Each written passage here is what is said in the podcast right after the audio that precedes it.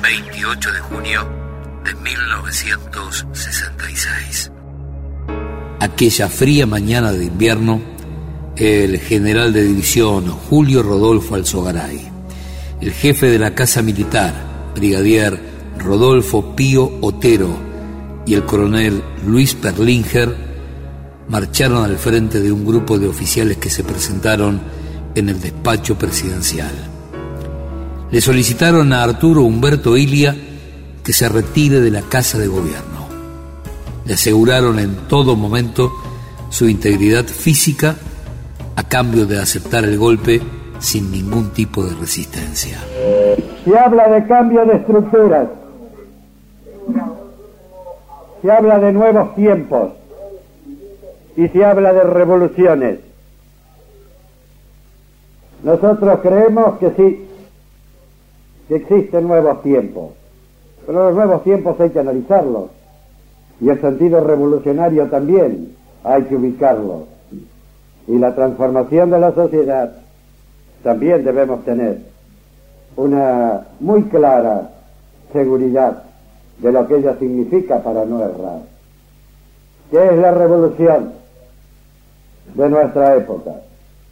La revolución de nuestra época significa la incorporación al uso de la sociedad de todos los nuevos descubrimientos que el ser humano de una manera deslumbrante está realizando en el mundo.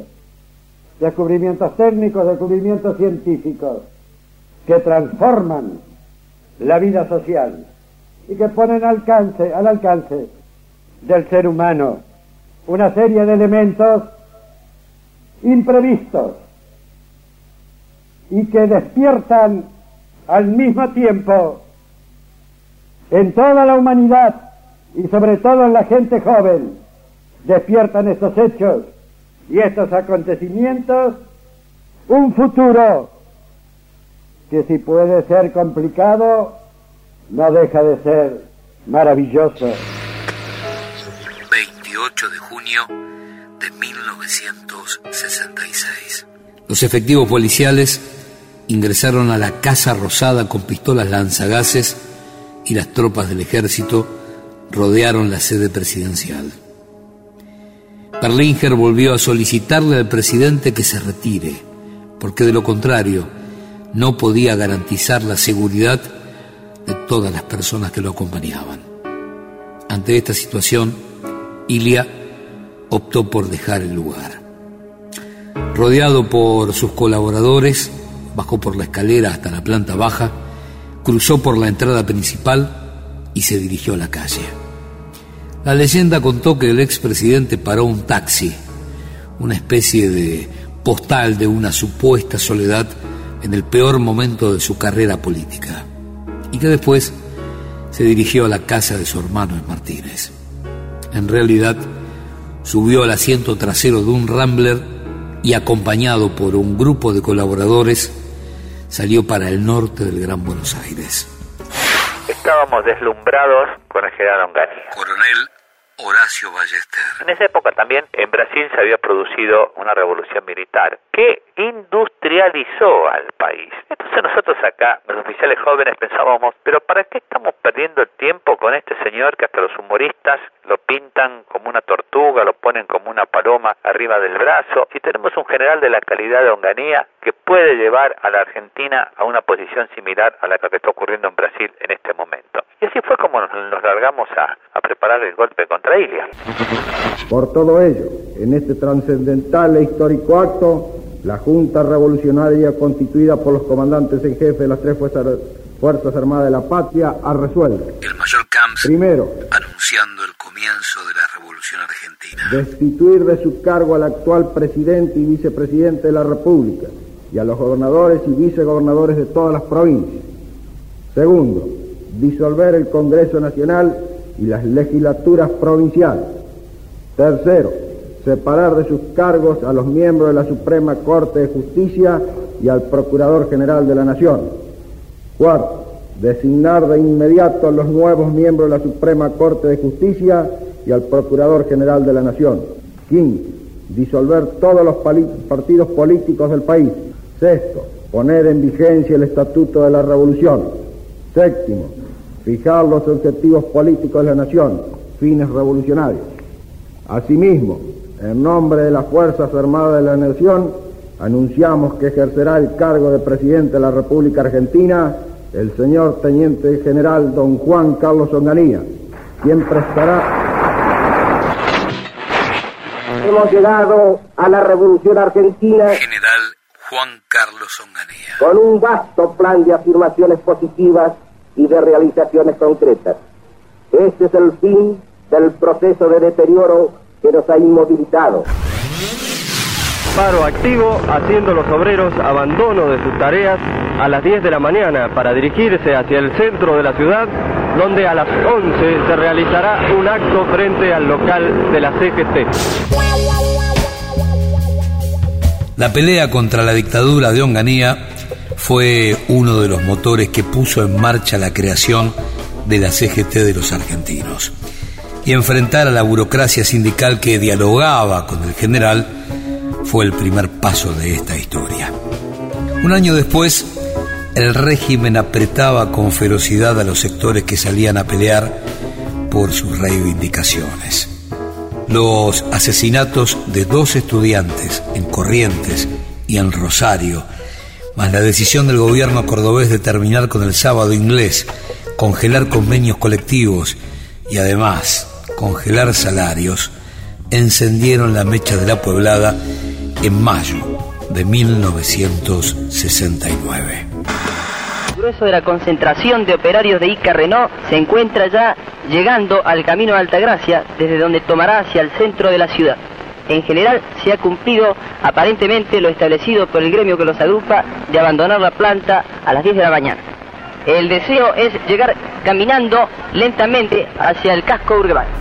El régimen que gritaba que había llegado para reinar algunas décadas en aquella Argentina de mayorías proscriptas desde septiembre de 1955, provocó en Córdoba la unión de las dos centrales obreras. Los trabajadores sumaron al estudiantado y juntos parieron uno de los hechos más importantes de la historia política del país, el Cordobazo. A partir de las 11 de hoy jueves, por decisión de las dos CGT, los obreros abandonaron su trabajo en las fábricas y se dirigieron en manifestación y columnas al centro de la ciudad. Allí, ingresando al urbe por varios puntos, la policía no fue suficiente para contenerlos. En consecuencia, en numerosas esquinas y centros importantes comerciales de Córdoba se han producido episodios como estos. Las imágenes están registradas. Sí, fulgor argentino, mover la cadera y mover los pies con todo el ritmo del cuartito del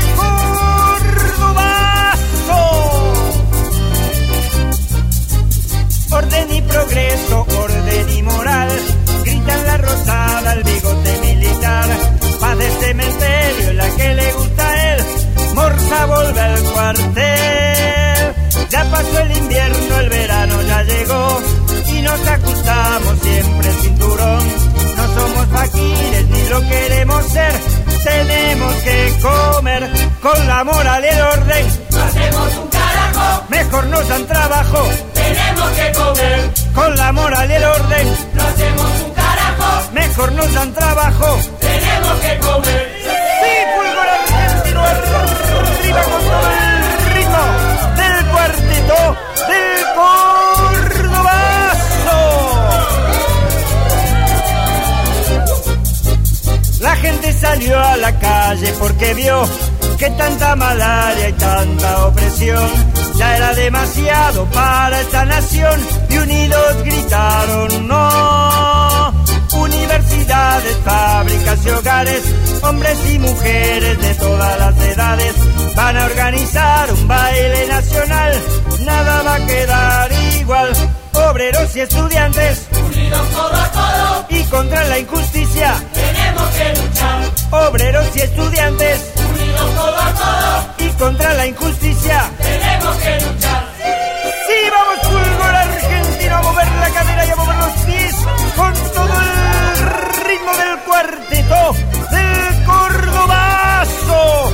Vamos fulgor. pasó según el fulgor argentino. ¡Hey, mozo! ¡Un café! Nuestro principal enemigo es el imperialismo yanqui. ¿Qué táctica ni táctica? La estrategia es la vuelta de Perón. Tenemos que armar a todos nuestros compañeros. Hay que crear una teoría del foco para cada pueblo de Latinoamérica. Compañeros, de lo que se trata es de luchar por un gobierno obrero y popular. 30 de marzo de 1968. Una nueva central obrera se pronuncia contra el gobierno de facto de Juan Carlos Onganía. La CGT de los argentinos. Fundada por iniciativa del dirigente gráfico Raimundo Ongaro, la Confederación General del Trabajo de los Argentinos surge como alternativa a la CGT dirigida por Augusto Timoteo Bandor, inclinada a pactar con la dictadura. El espíritu de la nueva agrupación quedará claramente expresado en consignas como más vale honra sin sindicatos que sindicatos sin honra. CGT de los argentinos. Nucleó, además de a los obreros, a numerosos artistas e intelectuales, como Rodolfo Walsh, director del semanario de la CGTA, que publicó por entrega su libro ¿Quién mató a Rosendo? Investigación sobre el asesinato del dirigente metalúrgico Rosendo García, que denunciaba el accionar del bandorismo. Fue también escenario de experiencias artísticas, como las impulsadas por el grupo Cine Liberación, de donde surgirá la película La Hora de los Hornos, dirigida por Fernando Solanas y Octavio Getino. Honra sin sindicatos, antes que sindicatos sin honra. Tras el asesinato de Bandor, Ongaro y los principales dirigentes de la CGTA fueron encarcelados. La intervención, la persecución y prisión de sus líderes sometieron a la central obrera a un proceso de desgaste que llevaría a su disolución a fines de 1974. Pero el foco de resistencia que encarnó pervive hasta hoy. 14 de mayo, Córdoba. 3.000 trabajadores del Sindicato de Mecánicos y Afines del Transporte Automotor realizan una reunión y decretan un paro de 48 horas como protesta por el nuevo régimen laboral instituido por el Poder Ejecutivo llamado régimen del sábado inglés. Los caminos de la liberación. Simultáneamente, los estudiantes de la Universidad del Noroeste protestan por el traspaso del comedor universitario a manos privadas. En las primeras escaramuzas, la policía correntina da muerte al estudiante de medicina Juan José Cabral. Es la primera víctima de la represión policial que velozmente se va extendiendo por todo el país.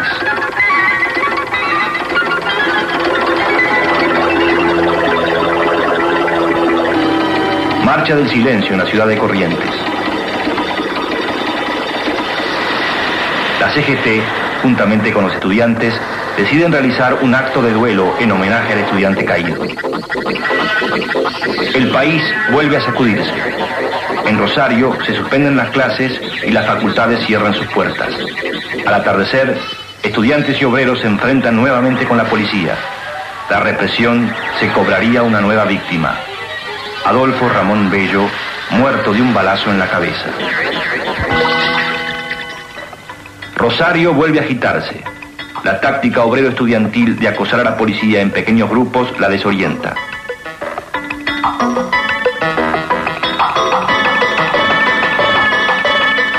Se levantan barricadas, se encienden hogueras con el concurso de la población.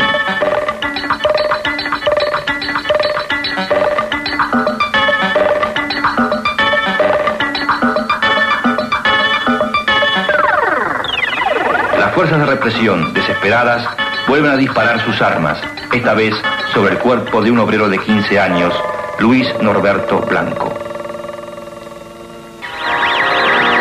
Los restos del combate. El gobierno militar declara Rosario zona de emergencia.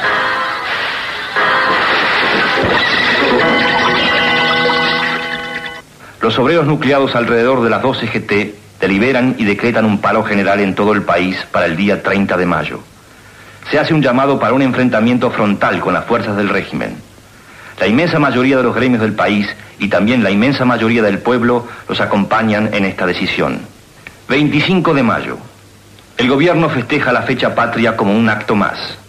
y aparentando una calma que el país desmiente.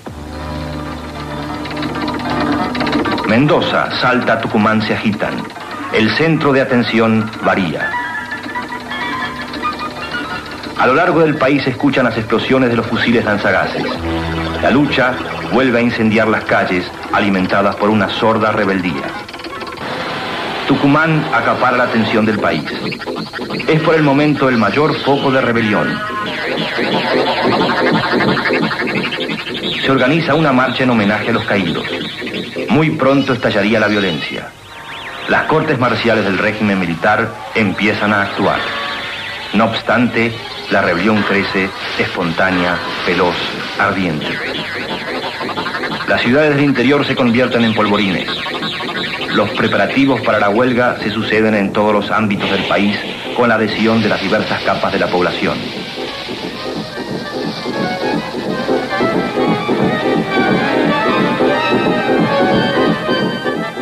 Algunos dirigentes pretenden mantenerse bajo la órbita oficial y deciden por su cuenta no adherir al paro decretado para el 29 y 30. Pero las bases no lo siguen y se adhieren al paro general. A Elpidio Torres le gustaba que lo llamen el bandor cordobés. Era el líder del ESMATA y la CGT Azopardo local. A partir de la industrialización del primer peronismo, pero fundamentalmente desde la instalación de las multinacionales automotrices en la provincia, la representación de los mecánicos se transformó en un sindicato clave para la economía provincial. Si hacemos un poco de historia, y sin ánimo de ser petulante o soberbio, soy uno de los autores del Cordobazo. Elpidio Torres. Acá hay dos personas que establecen condiciones para producir el Cordobazo, que se llama Elpidio Torres y Agustín Tosco. Somos dos hombres que con, este, coincidimos en la proyección de un documento que fue leído y aprobado por unanimidad en ambas secretarías. Tosco lo llevó a la Secretaría de los Argentinos y Elpidio Torres lo llevó a la Secretaría de Sopar. Agustín Tosco conducía Luz y Fuerza y era uno de los padres de la CGT de los argentinos. El gringo, hijo de campesinos piamonteses, que desde el año 49 se incorporó a la empresa de energía provincial, llegó al Cordobazo desde el marxismo. Es a partir de las reivindicaciones inmediatas que hacen al nivel de vida, que hacen al salario, Agustín Tosco, que hacen a la ocupación, que hacen a la situación de la vivienda, de la salud, de la educación, que hacen a las largas colas de los jubilados y pensionados, donde nosotros debemos demostrar que este sistema ha caducado y que no puede darnos ningún tipo de solución y que es en otro sistema donde habrá educación, vivienda y salud para todos, trabajo para todos, decoroso nivel de vida para todos y es así a partir de esa instancia en el seno de las grandes masas, de la comprensión sencilla que debemos llevar a nuestros compañeros, que vamos a levantar la ideología revolucionaria como objetivo o como método para cubrir ese objetivo de la creación de la nueva sociedad. Y cuando leo hoy, adulta, lo que escribía mi papá, él habla de la violencia que este, viene desde el poder. Malvina Tosco, hija de Agustín. Entonces era tanta la violencia que existía desde el poder hacia eh, los trabajadores y el pueblo todo, que, que en definitiva después repercutía en, en, una forma de defensa que el mismo poder llamaba violencia. O sea, era como un juego de palabras. Eh, nosotros señalamos que el plenario de gremios confederados ha resuelto reiteradamente llevar adelante la lucha de la clase obrera en solidaridad con los demás sectores populares por las reivindicaciones inmediatas y fundamentales del movimiento obrero y del país. O sea que el objetivo fundamental son esos problemas resueltos por el plenario y el medio indispensable es la continuidad de la lucha de la clase obrera de Córdoba en solidaridad militante con los demás sectores populares. Atilio López era titular de la UTA desde fines de la década del 50. Militante de la resistencia y del peronismo de base. A los 21 años comenzó a trabajar como chofer de Cata. El negro solo reservaba para su documento de identidad el sello radical de su primer nombre, Hipólito. Bueno, el secretariado se ha reunido especialmente para considerar el paro eh, decretado para el día de mañana. Atilio López. Donde se ha elaborado un documento este, a fin de que el día de mañana el paro sea realmente efectivo y el acto este, masivo como está programado por esta CGT. René Salamanca trabajaba en la planta de Ica Renault cuando la lista marrón del ESMATA presidió un frente de trabajadores que lo consagró secretario general de la seccional Córdoba desde 1972. Miembro del Partido Comunista Revolucionario e integrante de la Comisión Política de su Comité Central. Quiero aprovechar esta oportunidad René Salamanca para expresar un sentimiento que ha nacido en el corazón de la clase trabajadora de Córdoba. Ese sentimiento que fue expresión de esa gesta popular del 29 de mayo del 69. Esa gesta popular que dio por tierra con la dictadura de Onganía, que dio por tierra con las intenciones de esos milicos que quisieron imponer durante años una terrible dictadura a este pueblo argentino. Los cuatro, Elpidio Torres, Agustín Tosco, Atilio López y René Salamanca entendieron que la unidad era el único camino posible. La participación en las asambleas era multitudinaria y se resolvió este, luego de lograr la unidad de la 12GT, que no fue fácil. Jorge Caneles, dirigente de la UOCRA. Porque hay que tener en cuenta que al frente de la CGT de Sopardo en Córdoba estaba el Pidio Torres, secretario general del ESMATA, que este, se decía él mismo el bandor cordobés. Este, y que teníamos que concretar la unidad para que realmente fuera un hecho, porque si hubieran combatido únicamente los eh, trabajadores más combativos, el estudiantado más combativo, la gente de la izquierda únicamente, y esto va para aquellos que hablan del purismo revolucionario, no hubiera sido el Córdoba, hubiera sido una lucha importante porque en aquel entonces los sectores de la izquierda teníamos poder de convocatoria, pero no hubiera sido el Cordobazo. Fue el Cordobazo porque logramos sumar a todas las fuerzas políticas y sociales del Córdoba en ese momento en una acción contra la dictadura. Tosco, López y Salamanca archivaron las profundas diferencias que lo distanciaban de Torres para poder avanzar contra el enemigo. Era salir a la calle, protestar, hacerle ver a la autoridad de la nación, en este caso Onganía, el Pidio Torres. Y a las, a las autoridades de la provincia, en este caso Carlos Caballero, que era el gobernador que tenía Onganía aquí en Córdoba, de que el movimiento obrero no iba a consentir eh, tamaños de propósito como el que ya había eh, efectivizado Onganía, que era, era la derogación de la ley del sábado inglés. Y que, valga la ironía, había sido dictada durante un gobierno conservador en la provincia de Córdoba.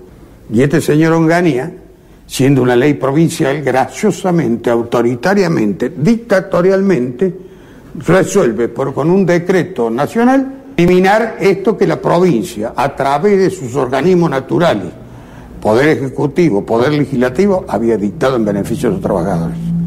Además, aquí hay que agregar que en ese momento el movimiento obrero había asumido por sí, ante sí y ante la responsabilidad de la hora, la representación social de la población. Carlos Caballero, la implantación del sábado inglés y las quitas zonales han provocado algún malestar social en la provincia a su cargo. ¿Usted ha venido a entrevistar al presidente de la República para tratar ese problema? Bueno, eh, no específicamente o solo ese problema. La ley de contrato de trabajo 4661 del año 1905 estableció la prohibición de trabajar desde las 13 horas del sábado hasta las 24 del domingo. La conquista obrera había nacido en Inglaterra en la segunda mitad del siglo XIX. Una de las ah, acciones más decisivas que podemos decir, eh, prologó al Cordobazo fue casualmente la asamblea de la ESMATA. Jorge Caneles, dirigente de la UOCRA. Donde 5.000 trabajadores son agredidos por la policía en el centro de la ciudad ¿no es cierto? Y que se forman las primeras barricadas en los primeros días de mayo del 69. Ya comienza la salida de todos los obreros, que serán aproximadamente 5.000. Después de casi media hora de deliberar los obreros, han decidido ir por la ruta de Córdoba, mucha gente motorizada. Ya parten todos, reitero, hacia la Plaza Pelzarfil, donde se va a realizar la concentración.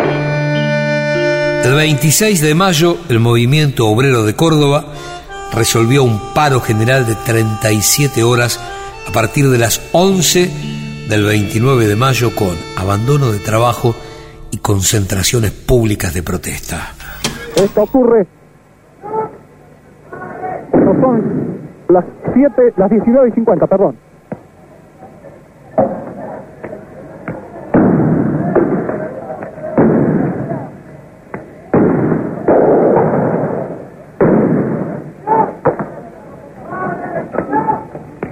También ha llegado efectivo del cuerpo de bomberos, mientras las bombas de gases lacrimógenos comienzan a afectarnos.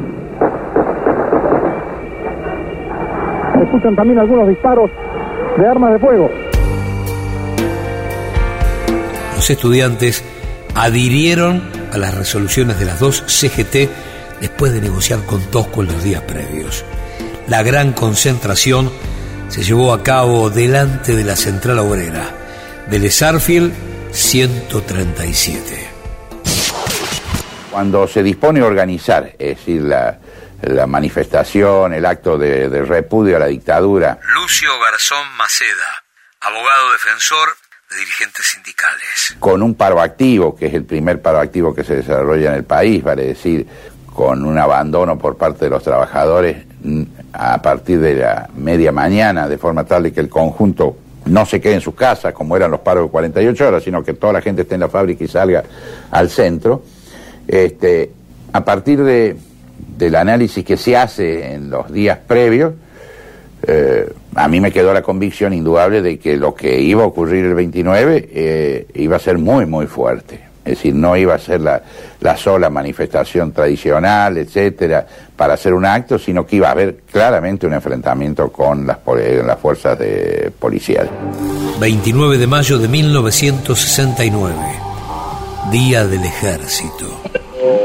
Vestir el uniforme del glorioso ejército argentino, lleno de dorados y galones, sería un ridículo europeo si no fuera el símbolo de una tradición de gloria, de abnegación y de sacrificios que obliga como un sacerdocio a quien lo lleva. Alejandro Agustín Lanusse. Por lo que esta cita encierra, he decidido recordarla hoy en un nuevo aniversario de la creación del ejército argentino.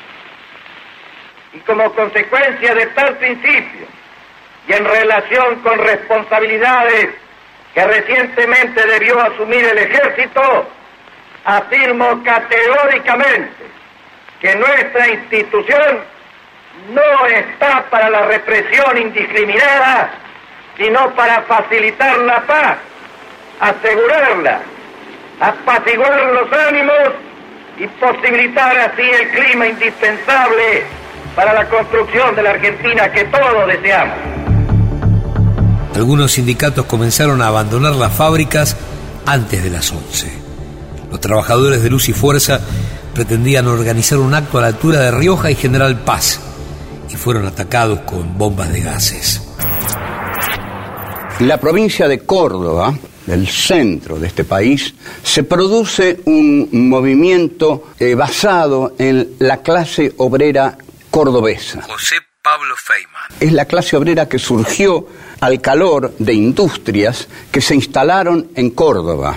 Y había dos sindicatos, Citrac Citran. Y había realmente grandes líderes sindicales como Agustín Tosco, como René Salamanca y como Atilio López. Estos eran grandes dirigentes sindicales que se ponían a la cabeza de las marchas de los obreros. Ahí había un hartazgo de la clase obrera cordobesa y el hartazgo era por las dictaduras que venía sufriendo el país. El país venía sufriendo desde 1955 la dictadura de la Revolución Libertadora, el gobierno inconstitucional de Frondizi, que gobierna con los votos que Perón le cede, pero con la proscripción de Perón, el gobierno eh, patético de Guido, el gobierno de Ilia, que gana con el 22%, pero con la proscripción del peronismo, el gobierno de Onganía, que era un franco tardío, católico desbocado, que le va a Luján y le consagra el país a la Virgen. Bueno, el 29 de mayo entonces es el día del ejército. Ese día eligen los obreros y sus conductores para hacer estallar el cordobazo. Comenzaba de esta manera el primer paro activo contra el onganiato, un cese de actividades con el pueblo movilizado en la calle durante casi 20 horas. 29 de mayo, Córdoba, 11 de la mañana. Empieza el paro decretado para esa provincia. Los trabajadores, al abandonar sus lugares de trabajo, engrosan las columnas que se dirigen hacia el centro de la ciudad. Los caminos de la liberación. Se suceden las asambleas. Los universitarios las realizan en diversos locales y en las calles. Desde temprano, tropas de la Policía Provincial y Federal y de la Gendarmería inician el patrullaje de la ciudad y ocupan el casco chico. Los manifestantes, en grupos no mayores de 200 personas, se dispersan por la ciudad e improvisan actos relámpagos. Casi a la misma hora, en la capital federal, se celebra el Día del Ejército. En Córdoba, centro principal de la rebelión, empiezan los primeros choques. Obreros y estudiantes levantan barricadas y esperan el ataque de la policía.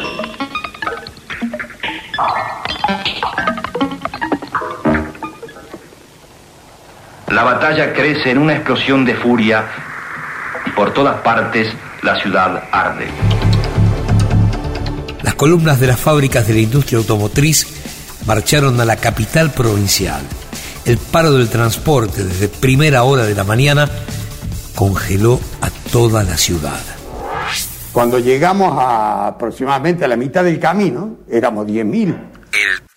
Torres. Porque esta manifestación de 7.000 que veníamos había arrastrado todo otro espectro sindical y aún no sindical, de compañeros y, y vecinos que querían participar de esto, porque también compartían lo que los trabajadores en ese momento estaban haciendo. ¿Me explico? Cuando llegamos al hogar de escuela, presidente Perón, que luego se le puso hogar de escuela a Pablo Pisurno, allí fuimos salvajemente este, reprimidos por la policía. Los obreros fueron atacados y la noticia de la muerte de Máximo Mena, del sindicato de mecánicos, produjo el estallido popular. Ahí cuando somos reprimidos se divide en dos la columna. Y apareció en un punto estratégico que se llamaba Arturo M. Vaz y Boulevard San Juan. Allí asesinado el compañero Máximo Mena. La policía retrocedió y nadie controló la situación. El saldo fue trágico. Decenas de muertos, cientos de heridos. Acá la verdadera novedad es que el peronismo no es el eje hegemónico del cordobazo, sino que son los sindicatos de la izquierda clasista. José Pablo Feynman. Hay peronistas fundamentales como Atilio López que acompañan a este movimiento eh, fervoroso y Perón mmm, apoya levemente el cordobazo porque huele lucha de clases ahí y Perón nunca estuvo por la lucha de clases sino por la idea de la comunidad organizada en la cual toda la Argentina se iba a organizar en una comunidad eh, sin enfrentamientos de clase. En cambio, eh, Tosco y Salamanca, por supuesto, como hombres de formación marxista, eh, basaban, entendían la historia como conflicto, antagonismo y lucha como enfrentamiento de clases, porque eran trotskistas, marxistas y así la veían, no eran peronistas. Y esta formación de, de Tosco, de Salamanca, y también de Atilio López, ¿no? que es un peronista muy girado a la izquierda, lo que muestra que el peronismo estaba girando a la izquierda y que esto preocupaba mucho a los sectores de poder y al mismo Perón. Hay que aclarar que el cordobazo se hizo sin armas. No hubo armas en el cordobazo, salvo algunos francos, francotiradores del ERP que tiraban desde lo alto de los edificios. Con la policía provincial desbordada, la dictadura recuperó la provincia de la mano del ejército. La avenida principal que da acceso al radio de la ciudad capital en momentos en que hace su entrada el ejército para hacerse cargo de la situación en la ciudad.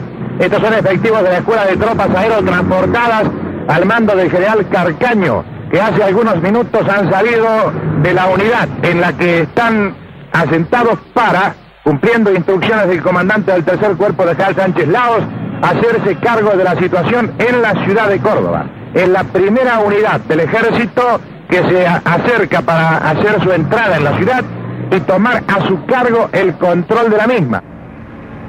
45 jeeps, 15 camiones, dos ómnibus y tres automóviles particulares unidades del ejército argentino van a hacerse cargo de la situación, ya que la policía ha resultado impotente para mantener el orden en el radio de la capital.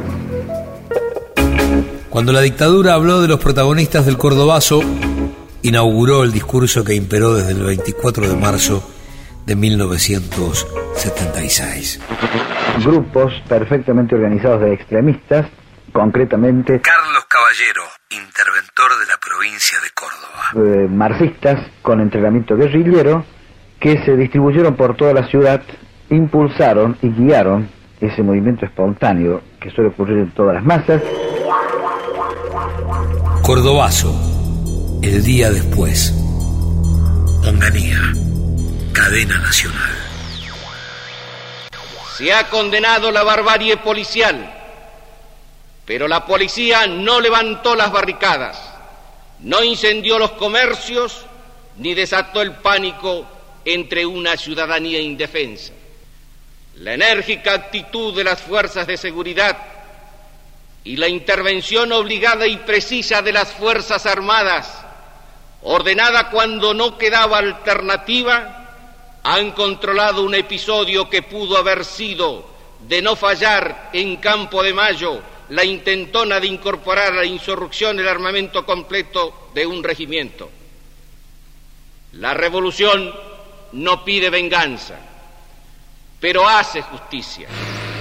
El excelentísimo señor presidente de la Nación, frente a este cuadro de situación, adoptó la siguiente resolución. Designar al señor general Carcaño como comisionado federal con la misión de mantener el orden y la paz interna a toda costa. Cordobazo, el día después. Tiende a normalizarse rápidamente la situación en Córdoba, eh, ya que está totalmente bajo control de las Fuerzas Armadas y de las Fuerzas de Seguridad. Mario Díaz Colodrero, secretario de Gobierno de Juan Carlos Onganía. Solamente quedaban esta tarde algunos eh, focos de francotiradores que en una acción eh, muy firme, pero al mismo tiempo muy serena y muy prudente de las fuerzas eh, de seguridad y de las fuerzas armadas, iban siendo eliminados.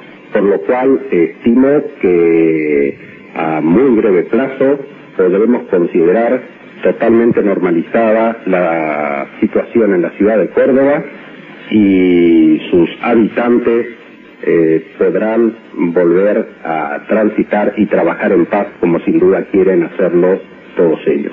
¿Considera usted que estos francotiradores son de origen extremista? Bueno, creo que ya a esta altura eh, toda la opinión pública nacional ha podido ver en imágenes y en la noticia las características del tipo de acción, por cierto, muy extraña a nuestro medio que se han empleado en Córdoba. Esto está indicando que estamos frente a tipos de acción, en primer lugar, no propias de nuestras maneras argentinas de resolver los problemas, sino eh, además eh, denotan, por cierto, unas finalidades eh, extremistas, como usted acaba de señalar, y con propósitos netamente eh, subversivos en cuanto a alteración del orden para causar inquietudes. ¿Puede usted informar acerca de muertos y heridos? Para el longaniato la represión solo dejó como saldo un muerto.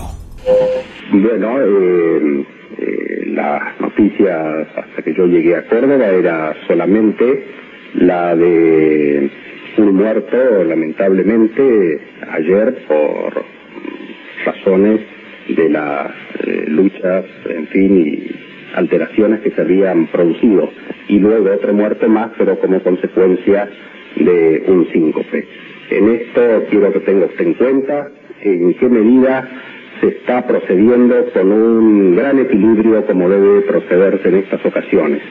Un gran equilibrio entre la represión y la prevención. Es decir, acá, para poder trabajar en paz como todos los argentinos queremos, debemos equilibrar muy bien todo lo que significa eh, prevenir los desórdenes y reprimirlos al mismo tiempo con la necesaria serenidad. ¿Los detenidos están siendo ya juzgados por la justicia militar? En este momento están eh, simplemente detenidos a disposición de la justicia militar. ¿Qué información tiene del resto del país, doctor? El resto del país está en absoluta calma y en calma ha transcurrido toda la jornada de hoy. El 29 de mayo de 1969, el pueblo cordobés se levantó contra la dictadura. Salió a pelear contra las Fuerzas Armadas.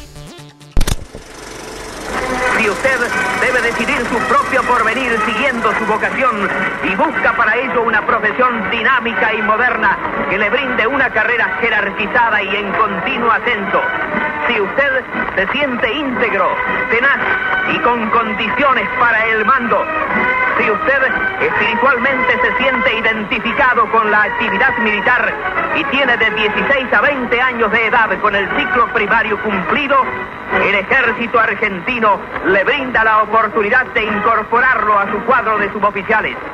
Solicite informes a la Escuela de Suboficiales Sargento Cabral, Campo de Mayo, Buenos Aires. Los caminos de la liberación. El ejército interviene en la lucha de clases. Entrega su organización, su potencia al sistema capitalista. Se prepara contra un enemigo al que teme nombrar.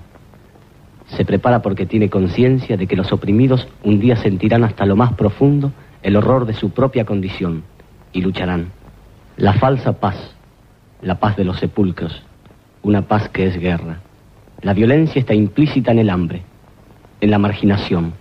Hay un momento en que puede decirse, la pobreza es el alimento natural de las instituciones armadas de América, que colonizan a sus propios pueblos, desposeídos de tierra, sin libertad, sin alegría.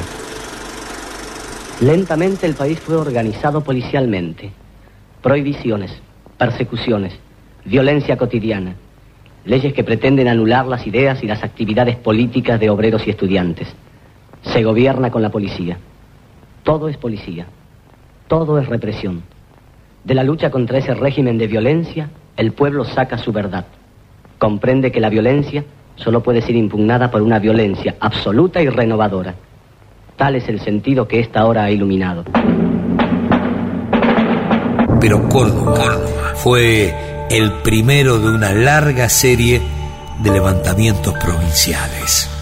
Saludo también a esos compañeros, a esta clase obrera y a los sectores populares que participaron del vivorazo y dieron por tierra con Leviton. René Salamanca. También saludo a estas pobladas y a esas movilizaciones que se dieron a lo largo y ancho del país, como el Tucumanazo, como el Mendozazo, como el Rocazo, como Balargué, que fue una expresión de esta movilización popular. Creemos, compañeros, de que el camino que la clase obrera ha elegido, que los sectores populares han elegido para la liberación nacional de nuestra patria es precisamente la movilización del conjunto del pueblo argentino. Ese pueblo argentino que ya está maduro para las grandes transformaciones que necesita nuestro país. Queremos decirle a este pueblo argentino que no nos van a desalojar, que no nos van a reprimir, porque estamos dispuestos a llevar la revolución hasta la última consecuencia, que la clase obrera, que el pueblo argentino llegue al poder, porque es la alternativa del momento, porque es lo que la clase obrera quiere. Todavía tenemos enemigos en pie, que todavía tenemos a una burocracia sindical enquistada en los sindicatos, que todavía tenemos a los capitalistas dueños de la fábrica, que todavía tenemos a los terratenientes dueños de la tierra. Compañeros. Después del asesinato de Bandor, la CGT de los argentinos comenzó a languidecer. Los acusaron, los persiguieron. Desde hace algunos minutos, un grave suceso conmueve al sindicalismo argentino. Cinco individuos en una operación típicamente de comandos, se apersonaron a la sede de la Unión Obrera Metalúrgica, hiriendo, se cree ahora, mortalmente al líder metalúrgico Augusto Bandor. Luego, hicieron explotar tres bombas que habían introducido a dicha sede sindical. Y en estas condiciones, como ustedes pueden apreciar, ha quedado el edificio.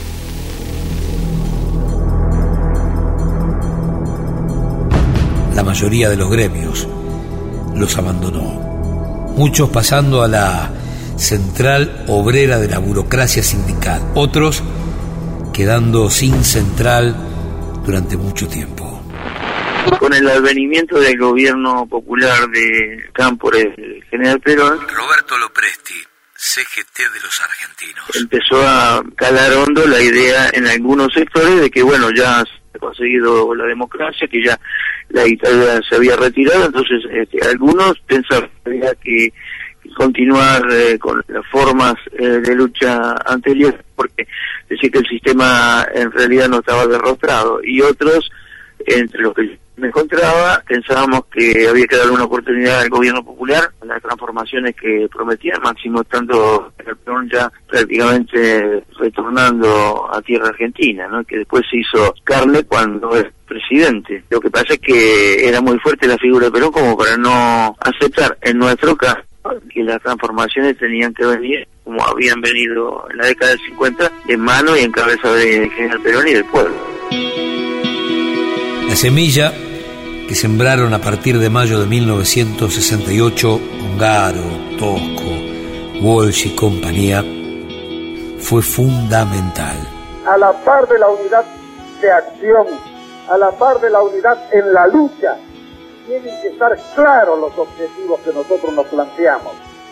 Porque no es solo por luchar, por pelear a lo boxeador, digamos así, que vamos a llevar adelante esta política, sino que esta lucha tiene un sentido y tiene un objetivo. Agustín Tosco. El objetivo inmediato de la reivindicación de los derechos de los trabajadores.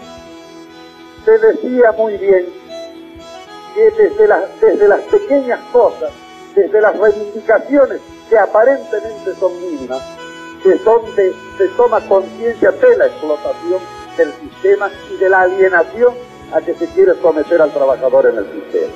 Nunca antes y nunca más volvió a juntarse un grupo de gremios que pusiera adelante su honradez a la necesidad de contar con gremios deshonrosos.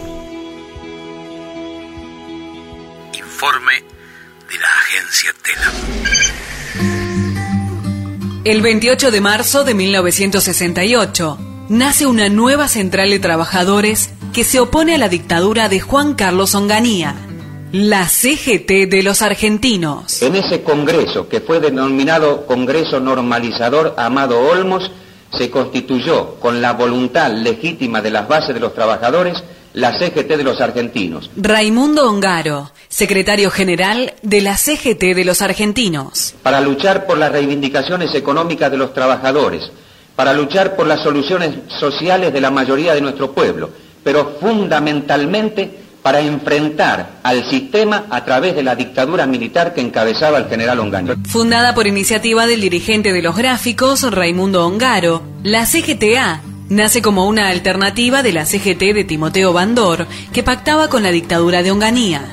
Las consignas clásicas de la CGT de los argentinos reflejaban la postura combativa contra la burocracia sindical. Más vale honra sin sindicatos que sindicatos sin honra. Unirse desde abajo y organizarse combatiendo. Raimundo Ongaro. Esa es la CGT de los argentinos, fundamentalmente. Un programa de liberación nacional y social, una conciencia enriquecida en la mayoría de nuestros hermanos que ahora luchan no solo por el mameluco y la obra social, sino para expulsar de nuestra patria todo lo que le roba su dignidad, todo lo que la somete a la dependencia. Eso es la CGT en argentinos en pocas palabras. Los monopolios que arruinan nuestra industria y que durante largos años nos han estado despojando deben ser expulsados sin compensación de ninguna especie. Los hijos de obreros tienen el mismo derecho a todos los niveles de educación que hoy gozan solamente los miembros de las clases privilegiadas. Raimundo Ongaro. Que así como hay curas del tercer mundo que antes del 28 de marzo no estaban, así como hay una juventud nacionalizada y estudiantes que han asumido las banderas nacionales, así como hay intelectuales y trabajadores culturales que se han puesto a trabajar al servicio del pueblo, también hay una maravillosa juventud peronista con la que nos solidarizamos íntegramente, con la que de día o de noche, con el pensamiento, con la palabra, con un gesto fraternal que va más allá del presente, nos hemos unido para librar el combate por el socialismo nacional. A los que afirman que los trabajadores deben permanecer indiferentes al destino del país y pretenden que nos ocupemos solamente de problemas sindicales, le respondemos con las palabras de un inolvidable compañero, Amado Olmos, quien días antes de morir desentrañó para siempre esa farsa. El obrero no quiere la solución por arriba, porque hace 12 años que la sufre y no sirve. El trabajador quiere el sindicalismo integral, que se proyecte hacia el control del poder, que asegura en función de tal el bienestar de todo el pueblo. Lo otro es el sindicalismo amarillo, imperialista, que quiere que nos ocupemos solamente de los convenios y las colonias de vacaciones. La CGT de los argentinos no ofrece a los trabajadores un camino fácil, un panorama risueño, una mentira más. Ofrece a cada uno un puesto de lucha.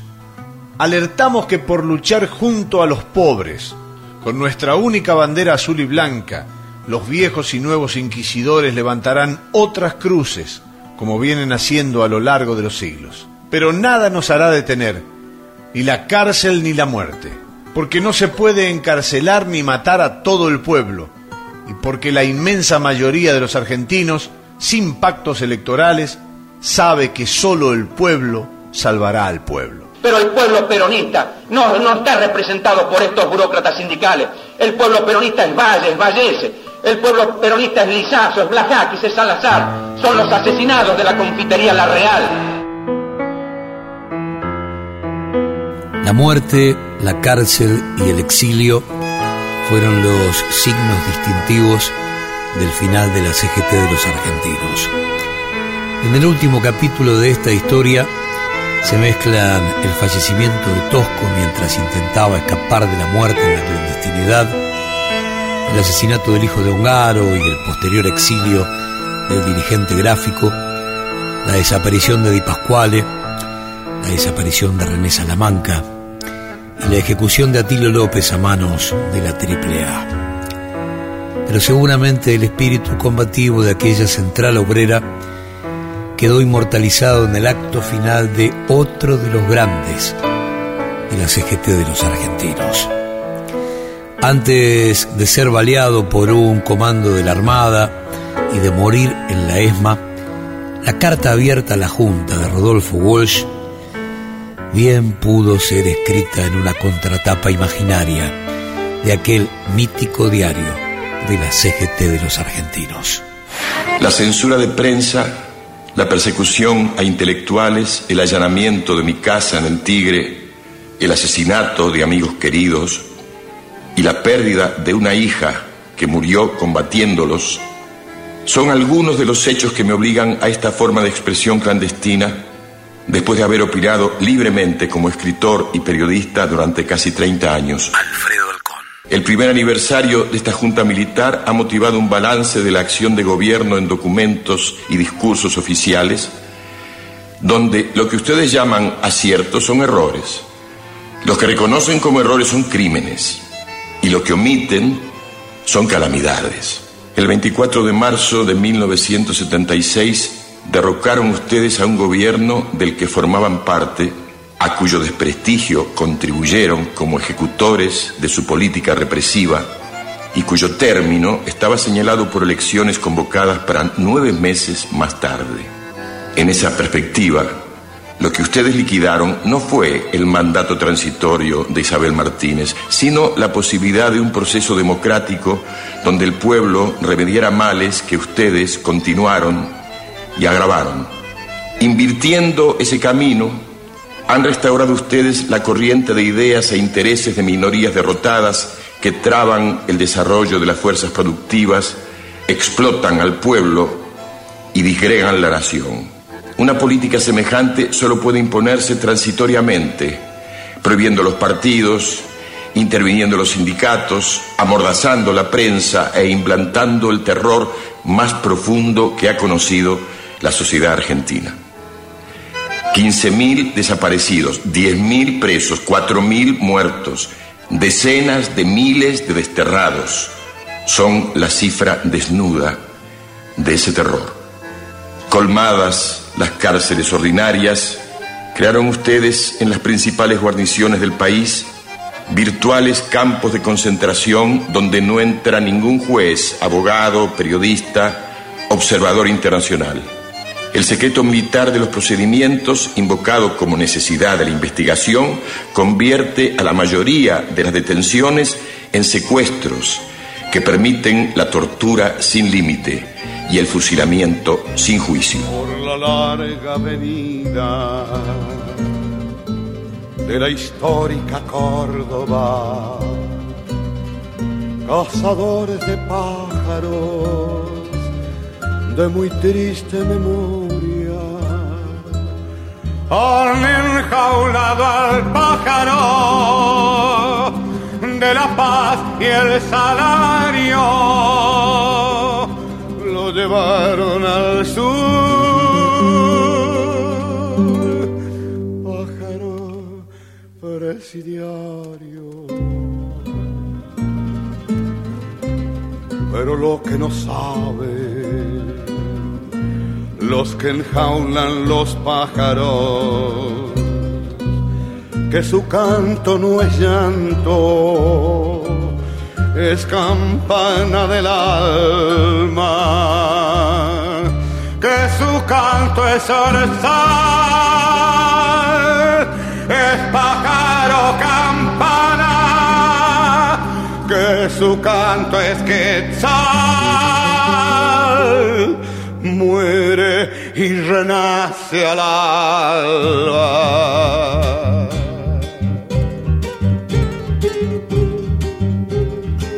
Qué tristeza tendrán los que enjaulan los pájaros, qué amargura tendrán para enjaular el canto.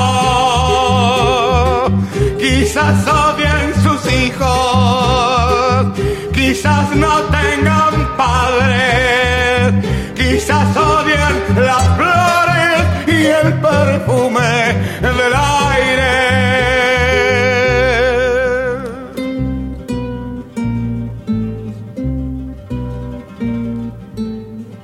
Por la larga avenida viene un pueblo de pájaros, un ejército blanco con fusiles de árboles. El quetzal general, coronel el zorzal y el pájaro campana capitán de los pájaros.